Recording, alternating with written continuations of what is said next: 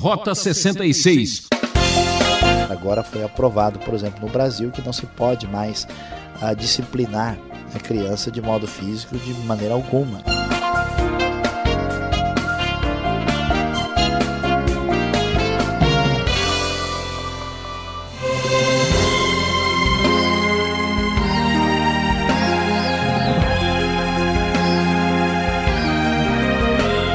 Batendo na audiência aprovado em todo o Brasil.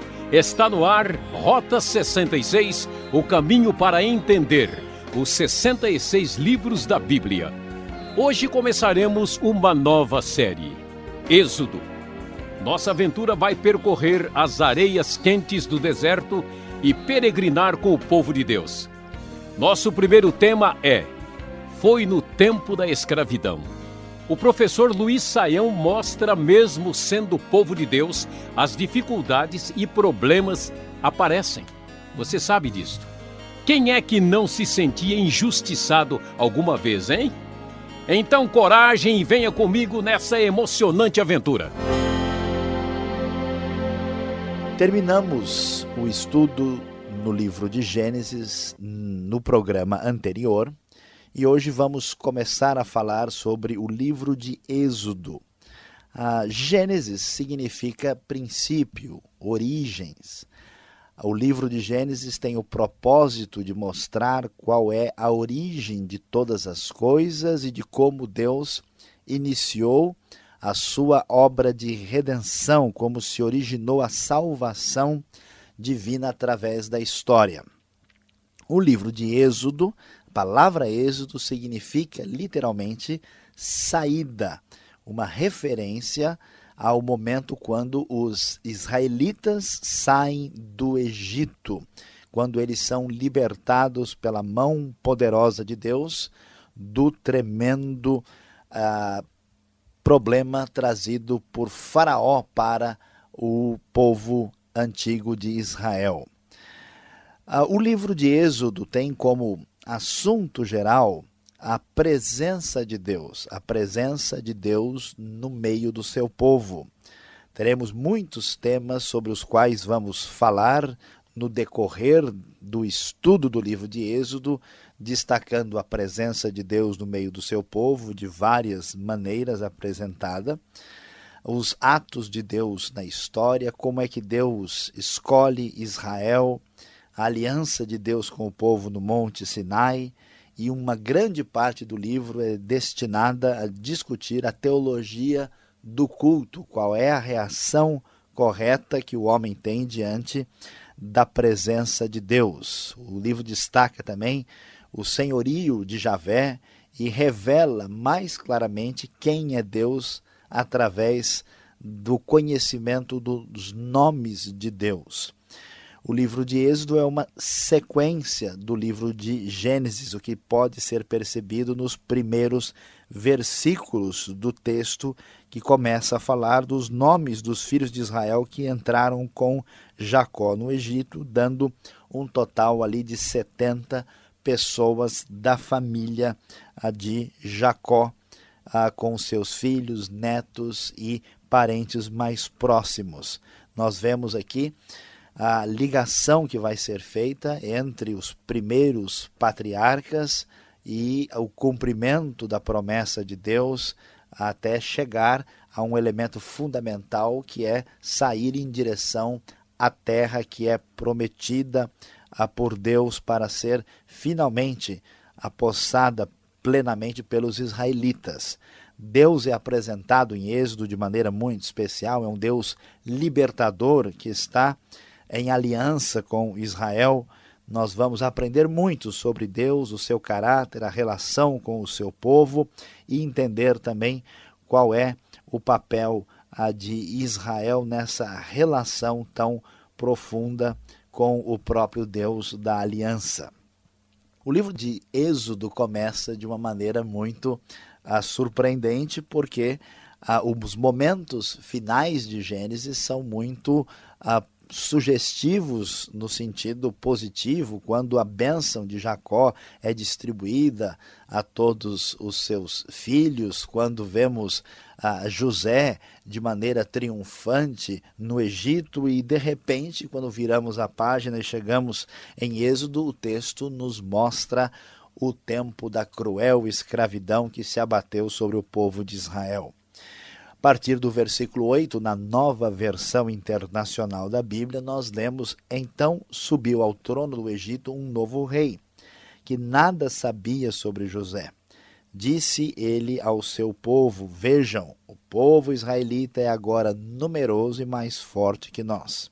Temos que agir com astúcia para que não se tornem ainda mais numerosos.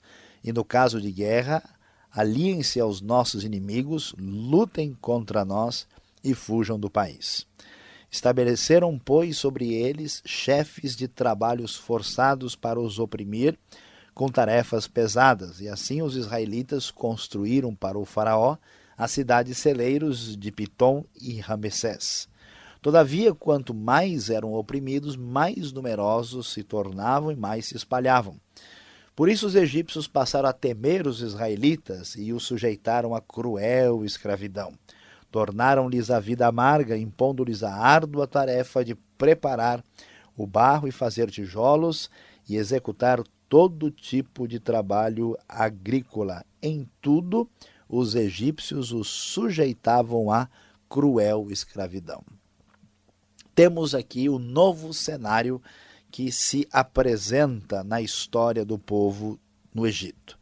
Há uma mudança política uma mudança do governo, e nós sabemos muito bem como as mudanças políticas interferem na nossa vida. E desta vez, esta mudança é muito problemática para os israelitas, porque o novo rei, o novo faraó, tem uma postura de profunda antipatia e de crueldade para com o povo de Israel. Nós não temos certeza absoluta, mas a sugestão é que possivelmente Amoses, fundador da 18ª dinastia, teria expulsado aqui os antigos habitantes que dominavam o Egito anteriormente. Era provavelmente uma dinastia de Ixos, um povo mais próximo dos próprios hebreus, que era mais aparentado dos israelitas, porque eram também semitas. O Egito, apesar de ser a nação do Egito, teve a troca de dinastias uh, de origem diferente. Então, este faraó acabou de depor, tirar a dinastia antiga dos Ixos, uh, e agora, então, entende que os hebreus, uh, os israelitas, são aparentados desse povo que perdeu a posição, de modo que ele enxerga os israelitas como uma grande ameaça. E que tipo de ameaça é essa? Ameaça que eles se tornem numerosos e que eles de alguma forma possam se voltar contra a, o governo egípcio. Eles poderiam se aliar aos inimigos, talvez uma sugestão que eles viessem se aliar com o retorno dos Ixos ou algum outro povo aparentado e não havia qualquer espécie de benevolência, de atitude positiva para o povo de Israel. E assim eles fizeram um sistema de escravidão, é terrível escravidão, que é uma nódoa, que é uma mancha que tem estado presente na história da humanidade ah, por milênios. Muitas vezes nós que vivemos aqui no continente das Américas, entendemos e conhecemos a escravidão que foi imposta principalmente, a, principalmente aos africanos e seus descendentes que vieram para cá para trabalhar principalmente no cultivo agrícola. Mas a verdade é que a escravidão foi uma realidade que existiu em todos os continentes, em todas as culturas. Quando não se percebe o ser humano na dimensão que vemos na Bíblia como Deus o criou e se passa a enxergá-lo como um mero objeto de exploração para benefício e para lucro próprio daquele que tem o domínio, que tem o poder na mão. Então nós tivemos chefes de trabalhos forçados e os israelitas passaram a trabalhar principalmente para a construção de Pitom e Ramsés no Egito.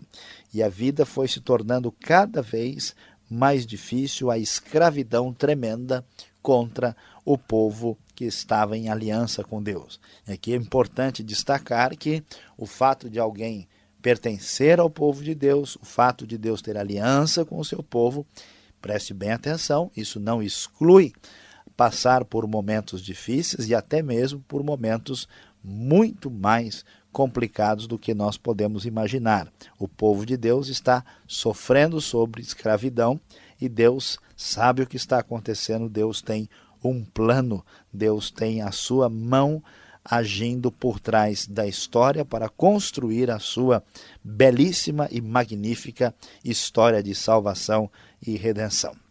Prosseguindo no texto, a partir do versículo 15, a nova versão internacional da Bíblia nos traz um episódio muito interessante e intrigante.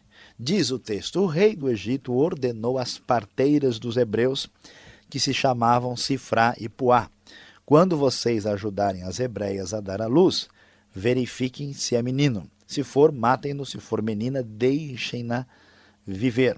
Todavia as parteiras temeram a Deus e não obedeceram às ordens do rei do Egito, deixaram viver os meninos. Então o rei do Egito convocou as parteiras e lhes perguntou: Por que vocês fizeram isso? Por que deixaram viver os meninos? Responderam as parteiras ao faraó: As mulheres hebreias não são como as egípcias, são cheias de vigor e dão à luz antes de chegarem as parteiras. Deus foi bondoso com as parteiras e o povo ia se tornando ainda mais numeroso, cada vez mais forte. Visto que as parteiras temeram a Deus, ele concedeu-lhes que tivessem suas próprias famílias. Então, observem, meus queridos ouvintes, que coisa terrível e absolutamente assustadora. O poderio do Faraó contra o povo pretendia atingir a própria família. Então, a ordem dada às parteiras hebreias é que todo menino fosse morto, fosse assassinado. É muito surpreendente observar como o domínio do poder atinge principalmente os mais fracos, os nenês, as crianças que estão ainda para nascer ah, e os pequenos que não têm como ah, nem reclamar o seu direito, a sua possibilidade ah, de resistir ao que está acontecendo. E o plano de Faraó é perverso, e a ideia é exatamente diminuir a, o, haver uma espécie de perverso controle de natalidade sobre o povo israelita. A sua intenção era enfraquecer o povo militarmente, enfraquecer em termos de capacidade de reação, matando os meninos nós teríamos apenas as meninas, as mulheres, que serviriam de esposas e poderiam se casar com os próprios egípcios. E aqui nós temos por trás do texto aquela questão de novo: será que o povo será aniquilado e destruído? E a grande promessa de Deus, que foi dada lá atrás para Abraão e atravessou a história dos patriarcas, que Deus vai abençoar a sua linhagem, vai lhe dar uma descendência tão numerosa como as areias uh, do, uh, dos mares, como o pó da terra, esta promessa divina de, dessa ação de Deus que promete lhe dar também a posse da terra, será que isso não vai acontecer? E surpreendentemente, a força de resistência do povo de Deus vem exatamente do lado mais fraco possível e é vencedora. Não se poderia imaginar, mas as parteiras corajosamente não atenderam às ordens perversas de Faraó. Assim como nós temos tido ditadores perversos através da história, que forçaram pessoas a cometerem crimes absurdos, e muitas dessas pessoas heroicamente resistiram a essas ordens horrorosas, aqui as parteiras corajosamente não obedecem ao Faraó, atuando de maneira extraordinária, estabelecendo para nós aqui os limites da obediência civil.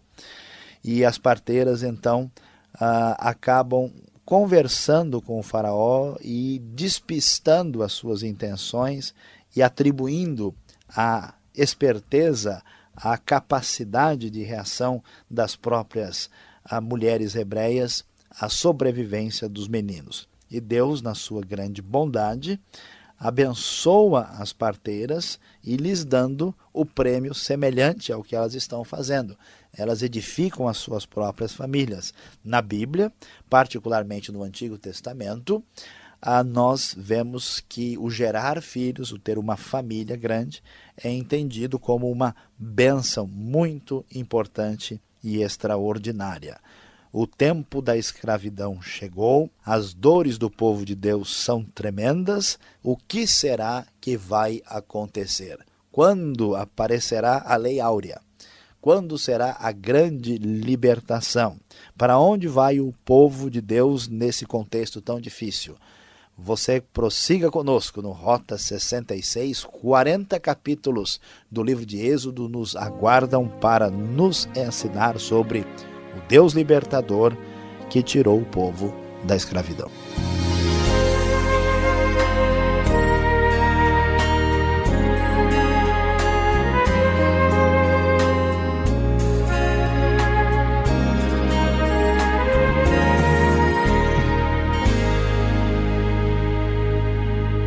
Muito obrigado pela sua audiência.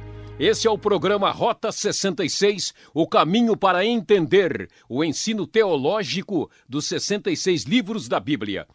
Você está ouvindo o primeiro estudo da série Êxodo. O tema de hoje é Foi no tempo da escravidão. Sua participação é muito importante. Escreva rapidamente. Caixa Postal 18.113, CEP 04626-970, São Paulo, capital. E o e-mail é rota66@transmundial.com.br. Rota 66 tem a produção e apresentação de Luiz Saião, redação Alberto Veríssimo, locução Beltrão. E você já sabe, uma realização transmundial. Vamos para a segunda parte do programa. Quer saber mais? Preste atenção.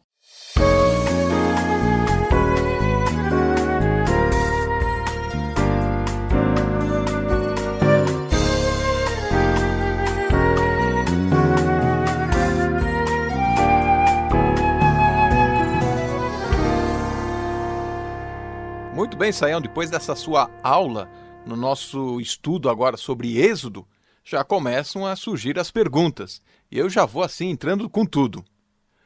Até onde devemos obedecer o governo? É o primeiro capítulo de Êxodo e o faraó está um pouco bravo, né? Como é que fica o povo de Deus numa situação em que tem que obedecer um governo? Alberto, essa é uma questão fundamental, né? É, a gente fala muito sobre os limites da obediência civil. A Bíblia nos diz claramente que todos os governos, as autoridades são instituídas por Deus. Portanto, o cristão, como cidadão exemplar, deve claramente mostrar uma postura de submissão e obediência às autoridades, de acordo com o que nós vemos lá em Romanos capítulo 13. A questão é que a autoridade do governo existe porque Deus concedeu essa autoridade. No momento em que a autoridade do governo começa a ultrapassar os seus próprios limites e confrontar diretamente os limites do, da ética e do bom senso dados pelo próprio Deus, vão contra Deus, aí o governo pode e deve ser desobedecido. É o drama dos cristãos, por exemplo, que passaram pelo grande sofrimento de países, por exemplo, comunistas, né, onde o cultuar a Deus era absolutamente proibido. É o drama de um cristão em países voltados para uma política de guerra, né, bélica, em que ele vai ser enviado para uma guerra que seja injusta. Pensamos, por exemplo, em alguns cristãos nos Estados Unidos que vão para a guerra como a guerra do Iraque, né? Se essa pessoa se sente à vontade fazendo uma coisa como essas. Uh, temos também uh, o problema de leis que são aprovadas contra os princípios de Deus e nós temos que enfrentar. Agora foi aprovado, por exemplo, no Brasil, que não se pode mais uh, disciplinar a criança de modo físico de maneira alguma, né?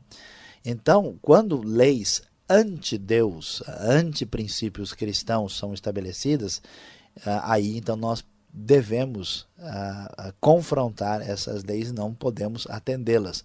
Nós vemos o caso de gente na Alemanha nazista, né, que matou, que cometeu crimes e quando elas eram questionadas diziam simplesmente o seguinte: não, ela estava apenas obedecendo ordens. Né?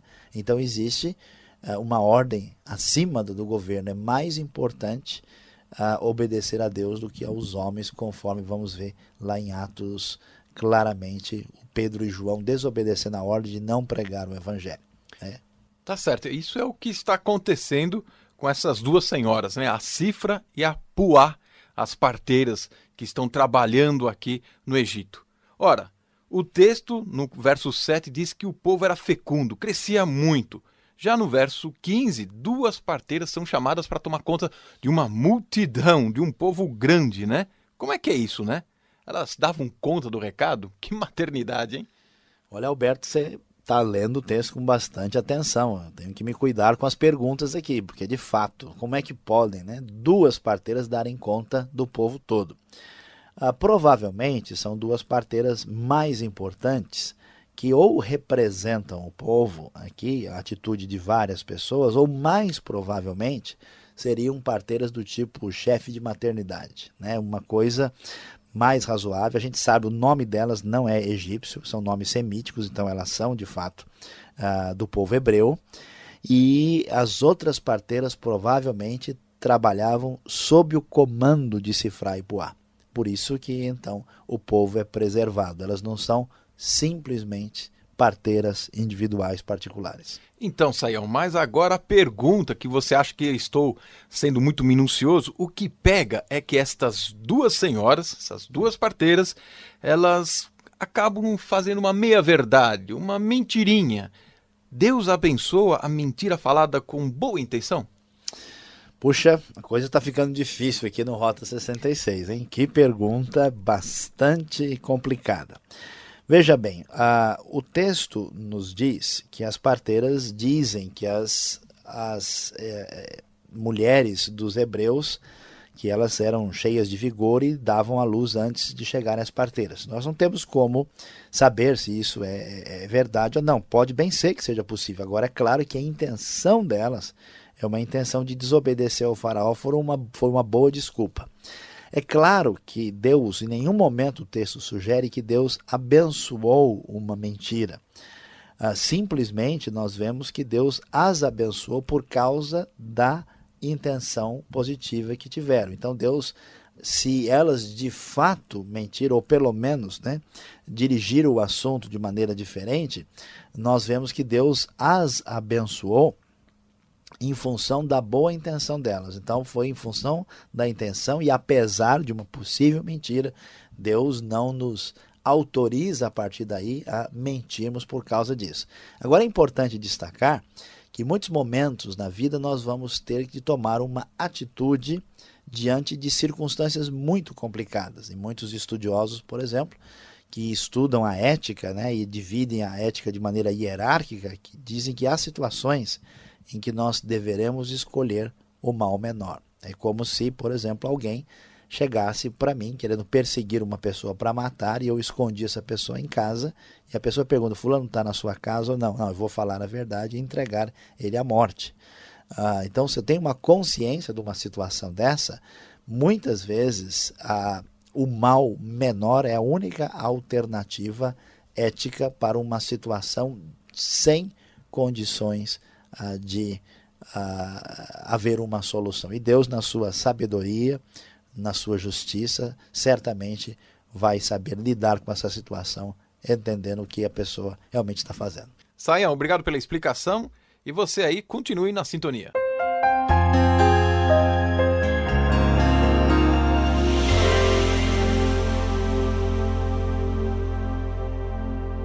Hoje no Rota 66 iniciamos o estudo no livro de Êxodo, no primeiro capítulo, falando sobre o tema Foi no tempo da escravidão.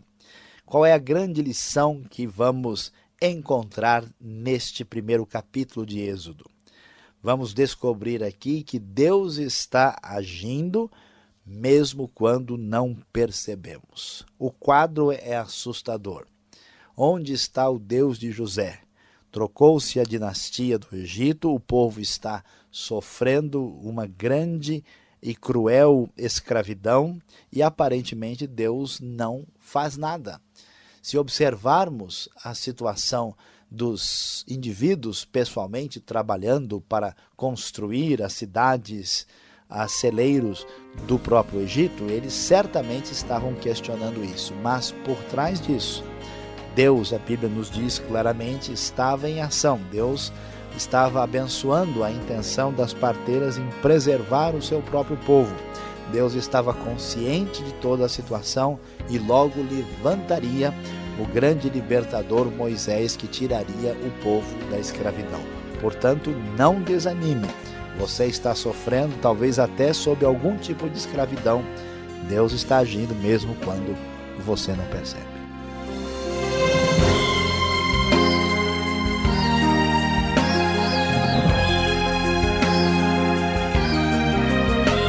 É, por hoje é só. O programa Rota 66 volta nessa sintonia e nesse horário. Não perca. Um forte abraço de Beltrão e até lá.